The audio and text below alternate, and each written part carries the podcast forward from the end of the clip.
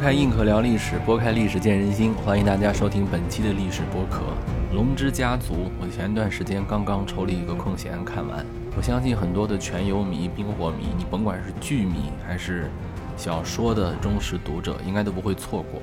你不管怎么吐槽啊，是喜欢它里面对原著的改编呢，还是不满它里面的人物的造型呢？大家肯定都是看了的。我也刚看完，所以现在还在心潮澎湃之间，对第二季啊、第三季都特别的期待。对于全游最后一季的那个遗憾吧，算是有点补偿。最后一季那演的是啥？今天咱们再聊聊历史啊。如果说《冰与火之歌》或者全游的那个老剧集啊，它更加影射的是，或者更加历史相关的是玫瑰战争啊，那么《血龙狂舞》。这场坦格利安王朝的内斗内战，它更像是英国在十二世纪初的那一次十九年战争。在历史上呢，它被称作叫无政府状态，也算是英国一场比较著名的但容易被人遗忘的内战。如果今天你去网上搜英国内战，你可能搜到的词条最多的是十七世纪的那个英国内战。如果你说英国中世纪内战，可能出现的更多的也是玫瑰战争。但是如果你前面加上一个前缀啊，十二世纪英国内战，你将看到一场非常惨烈的动乱时代。其实你想想，一三五年离诺曼王朝的开创者威廉征服者威廉威廉的 Conquerors 时间也并不长嘛。当时的英王亨利一世去世。他的外甥在他的弟弟的支持下，在当时的很多贵族的面前举行了典礼登基，他称王了。你说他个外甥，他为啥要称王呢？啊！但是后来我们知道，这个称王的外甥 Stephen，他没有把他的王位坐下去，他没有能力传位给自己的儿子，而是又拱手让给了一个叫做亨利的人，而且是安茹伯爵亨利。为什么要让给他呢？当时是这么说的。这亨利说了：“说你呀，呃，先坐着这国王，对吧？但是呢，等你死了以后，你不许传给你的儿子，你要传给我。你说到哪儿说理去？为啥会有这样的事情发生？这其实就是跟这场内战相关。而这个不知道从哪儿来的这位安茹公爵吧？哎，伯爵还是公爵？我记得不太清楚了。”就这位继承了斯蒂芬手中的王位的这位亨利啊，他的母亲玛蒂尔达是英国历史上最著名的一位不是女王的女王啊，无冕之王是吧？有点那个无冕王的意思，但她其实也当过一阵女王啊。她主要是把自己的孩子推上了王位就像是《血龙狂舞》当中的雷尼拉坦格利安，咱们就叫她国光女王吧。这场安茹伯爵和他的表叔吧、表舅斯蒂芬的表外甥安茹伯爵亨利二世签订的这个条约，现在历史上还能够查得到，叫沃林福德条约。条约上写的很清楚，斯蒂芬收亨利二世这个表外甥为养子，并且将死后的王位传给这个表外甥。斯蒂芬的儿子当时说要继承王位，那个王储放弃王位继承权。作为交换，亨利二世对这个儿子的领地跟财富予以保障。这里面一直没有出现一位女子玛蒂尔达公主啊，你在这个合约上你看不到女人的名字，但后面都有这个女人的努力，就是玛蒂尔达。玛蒂尔达太传奇了，她是老国王亨利一世的女儿。老国王有一堆私生子，但是继承人就她一个。本来有一个长子，后来去世了，就把王位传给了这个玛蒂尔达公主。但是当时的社会是看不惯女性获得继承权的，所以所以才有了这个斯蒂芬，就这个外甥乘势而入，搞了这么一个篡位的过程，后来又扶正了。我们先来说说这个玛蒂尔达公主啊，她就是《血龙狂舞》当中坦格利安家的那位公主啊，国光公主雷尼拉坦格利安的原型啊。公元一一一四年，这位玛蒂尔达公主啊，当时她还有哥哥的，她还不是继承人。她就被父亲嫁给了德国的，当时德国的国王，也是当时神圣罗马帝国的皇帝，叫海德里希五世啊，也有人翻译成亨利五世的，但是我们为了方便，不要同他混了啊，我们就取他的德国名字，就海德里希五世吧。其实啊，订婚的时候啊，结婚的时候好像十二岁啊，订婚的时候他才八岁，所以在历史上有一个说法叫儿童新娘。玛蒂尔达一开始，她就成了家族的一个棋子，当做一个儿童新娘。你看外国人起名字就是高端啊，儿童新娘，在咱们中国叫啥？叫童养媳，对吧？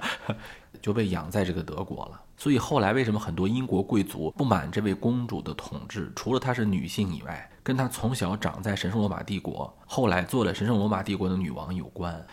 一一二五年，这位德国国王就死了。他们当时没有子女，所以在名头上，她就成了德国的女王了。为什么叫名头上呢？因为德国人也不愿意看到一个外国女子来统治自己，所以呢，他就被劝退了。就是他的爸爸一听说他的女婿死了，就把他的女儿又接回去了。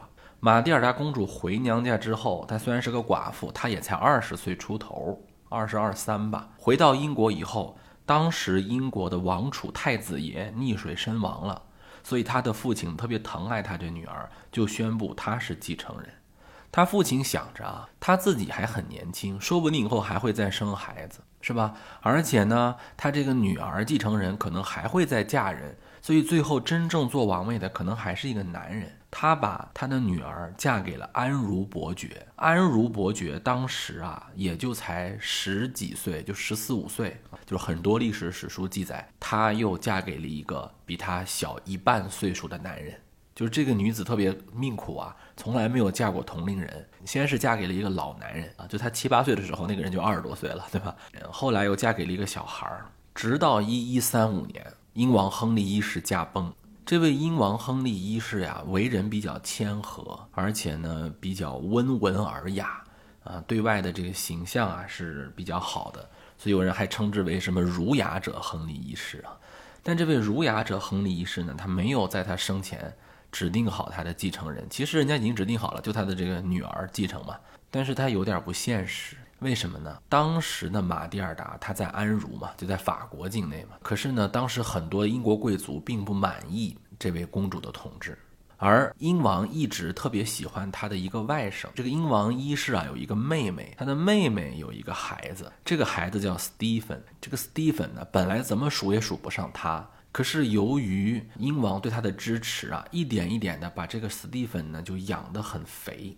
这个 Stephen 呢，他的父亲是法国的伯爵，母亲是刚才我们说的亨利一世的妹妹。但是他的父亲很早在十字军东征的时候就死了，他从小呢跟着他母亲生活。他这个母亲啊，也是一位女强人，财富、政治能力都给他的儿子很大的支持。所以从小受自己母亲影响长大的 Stephen 呢，不但在法国接受了良好的教育，而且也一直受他舅舅的青睐。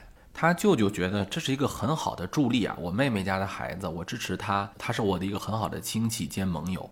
他没有想到啊，他一直重视的这个外甥，后来会危及到他亲女儿的这个继承权。这个外甥其实很有能力，他后来又跟法国的很多大贵族啊关系都很好，还和其中一位女伯爵联姻，可以说他成了法国北部港口城市最富有、最有实力的一个英格兰贵族了。也就是说呢，亨利一世生前一直倚仗的这位外甥、这位亲妹妹的孩子，后来成了国家的一个不稳定因素。而斯蒂芬的妻子啊，跟他这个表姐一样，都有一个名字叫玛蒂尔达。因为那个时候起名字呢，也就是在圣经里面找一找，在一些这个典籍当中找一找，名字重的很多。这两个玛蒂尔达呀，都有超凡的智慧和勇气，所以在很多历史当中，也把这场王位争夺战称为两个玛蒂尔达的战斗。咱们说回来，这个公主玛蒂尔达啊。公主玛蒂尔达，你想啊，她从小就在别的国家历练，是吧？从小就嫁到人家德国去，成了人家的儿童新娘，后来又嫁到法国去。就是她对于这个宫廷的复杂性，对于人情世故的处理啊，对于这个政治的手腕也非常的清楚。人家曾经在德国当媳妇儿的时候，是加冕过神圣罗马帝国女王的。我说一个插曲啊，当时神圣罗马帝国内部发生动乱的时候。她的老公曾经带着军队去平乱，把意大利部分的政务工作就交给了他这位小妻子。这位年轻的王妃，哇，处理起来政事是非常有经验。这也是一个政治女强人。当她知道她的表弟篡夺了她的王位的时候，非常的生气。她马上就领兵北上，控制了很多要塞，一直往前进攻。当然啊，历史上有些细节我们不得而知。比如说，他在一路进兵快速的过程当中，他突然在一个阿让唐的地方啊，一个要塞啊，他停留了很长时间。有人说是因为她怀孕，身体不好啊，生孩子；有人说呢，她可能过度的相信了当地的贵族的支持。不管如何啊，这儿没有办法完全解读了。他还让他的表弟捷足先登了。先登干嘛了？就是在很多贵族面前接受了徒有礼。这个徒有礼很重要，这基本上就跟那个登基大典差不太多。它有个政治合法性的问题。虽然斯蒂芬呢很快，但是他毕竟得位不正，你是一个外甥嘛，所以很多贵族呢开始看到了王室内部争夺之间的机会。比如说，有一个曾经服务王室多年的。御马总管啊，一家三总管是吧？御马总管菲兹吉尔伯特，哎呀，人家就抓住这个机会，开始倒向公主这一方去反对当时已经登基的斯蒂芬。战争啊，非常的惨烈，尤其是对于大城堡的争夺，经常是阴招阳招都要用。有一次啊，斯蒂芬呢去攻击这个御马总管，就是这个菲兹吉尔伯特，俘虏了他的第四个孩子和他的最小的孩子。他最小的孩子是个男孩，才五岁。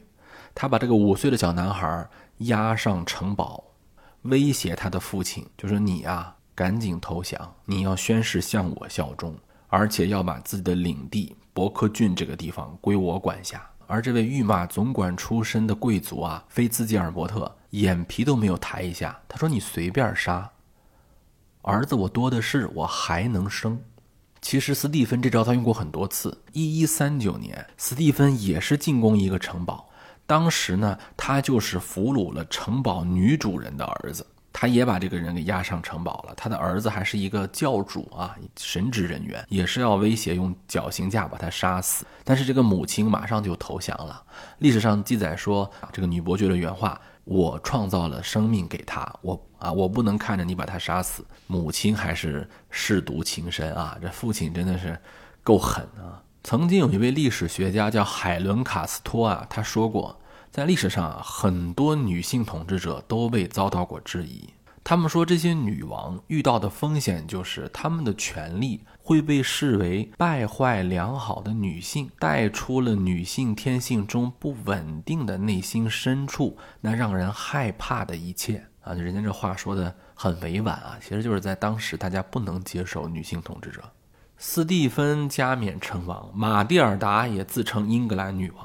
内战就这么开始了。当时的内战使得英国整个境内底线不断下探，什么绑架了、抢劫了、谋杀了，案件天天飙升。各地的贵族、公爵、侯爵、勋爵，借这个战乱的机会，到处向平民或者其他的竞争者勒索、绑架，各种的这个索要财富。可以说，全国的地牢里头都关满了各种各样悲惨的生命。昂格鲁萨克逊编年史当中有这么一个记载啊，他说，从来没有一个国家忍受过这么多苦难，即使耕种也没有粮食可收，因为这片土地被这些人的行径毁了。人们公然说，基督和他的圣徒苟且，我们为自己的罪过遭受了痛苦的十九年。就当时这个老百姓真的是民不聊生。斯蒂芬啊，曾经表示宣誓效忠他的表妹啊，他的表妹还是表姐，应该是表妹啊，宣誓效忠他的表妹玛蒂尔达。但是他其实从来没有一天停止过对王妹的觊觎。当时他的表妹嫁给了这个安茹伯爵啊，这个安茹伯爵叫若佛鲁瓦五世，这两口子一直不受英格兰贵族的欢迎，而且呢。这个老国王亨利一世虽然很爱自己的女儿，但他对自己的这位女婿其实并不看好，后来关系就闹得比较僵。这个也是因为，其实这两口子也知道公主继承国家是很难的，所以他一直要求啊，亨利一世活着的时候就把这个事情落实了，你就赶紧退位，然后把这个公国呀交给我们，或者起码把诺曼底公国交给二人，就是你多在你活着的活着的时候啊，放一些权力给我们，这样你死了以后我还我才好接班啊，否则大家不满意啊。可是这文要权呢，就让亨利一世觉得心里面很不舒服。所以在亨利一世活着的时候啊，这翁婿二人的关系也是严重的恶化。正是因为这种王室的内斗，才让斯蒂芬这个外甥这不有机可乘吗？一开始啊，这个斯蒂芬的战争还是比较一开始啊，这个斯蒂芬的战争还是比较顺利的啊，用各种手段夺得一个一个的城堡，获得了一个一个贵族的支持。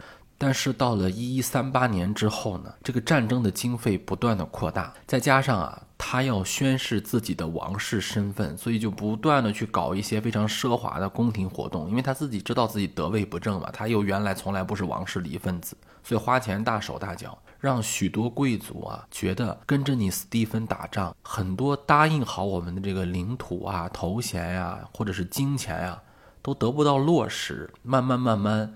他们就开始倒向公主这一方了，所以其实他们支持不支持女性啊，或者支持不支持公主啊，也是有商量的。那个时候啊，在英国的十二世纪那个时候啊，它不像后来啊，像什么女性，像什么私生子啊、婚生子女啊、女性啊，都没有像后来的划分那么严格啊，就他们之间的继承权的顺位并没有那么大的区别。你像在当时啊，就连私生子啊都可以有自己的文章的。他们那个文章就是在他们家族文章的底下左下角画一条线，因为在拉丁语当中，这个左撇子是受到上帝诅咒的那个人的意思。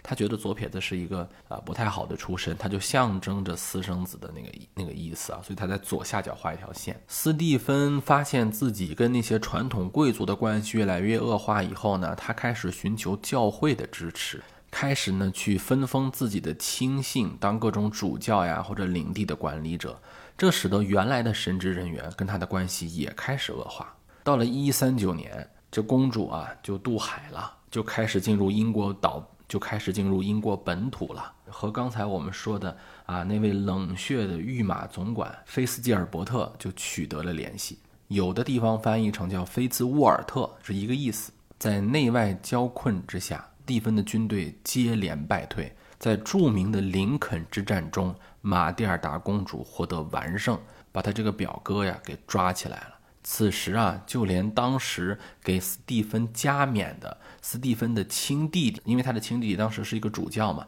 就连他的亲弟弟都转而投靠了公主这一方，承认她是英格兰的女王。但是这个时候，另一个玛蒂尔达，刚才我们说到的这个斯蒂芬的老婆不承认。两个马蒂尔达继续开始干，战争继续下去。哎，这个坚持是有用的啊。随着战争的不断的拖延呢，民众也开始受不了了。所以后来想去伦敦加冕的马蒂尔达被当地伦敦的民众所赶走，只得逃往了牛津。后来在一次战斗当中，玛蒂尔达公主的亲哥哥其实是同父异母的私生子哥哥罗伯特，在温彻斯特战役当中被敌方给俘了。哎，所以这个时候双方都有人质啦。啊，王后玛蒂尔达手里头有公主玛蒂尔达的哥哥，公主玛蒂尔达手里头有这个斯蒂芬国王。最后两方换了人质，斯蒂芬回去继续当国王了。后来这个公主玛蒂尔达还被他给抓了。好在啊，这个马蒂尔达呢也是命大，据说是用一个绳子从城堡的窗户里面掉出去，再在白雪当中跑了很长时间才逃出来，这来了一个反转。马蒂尔达公主啊，她并没有完全失败，斯蒂芬的王位也没有坐稳。大家可不要忘了啊，马蒂尔达人家有老公，虽然一开始这个老公年纪很小，但是有老公就会有儿子。马蒂尔达的儿子长大了。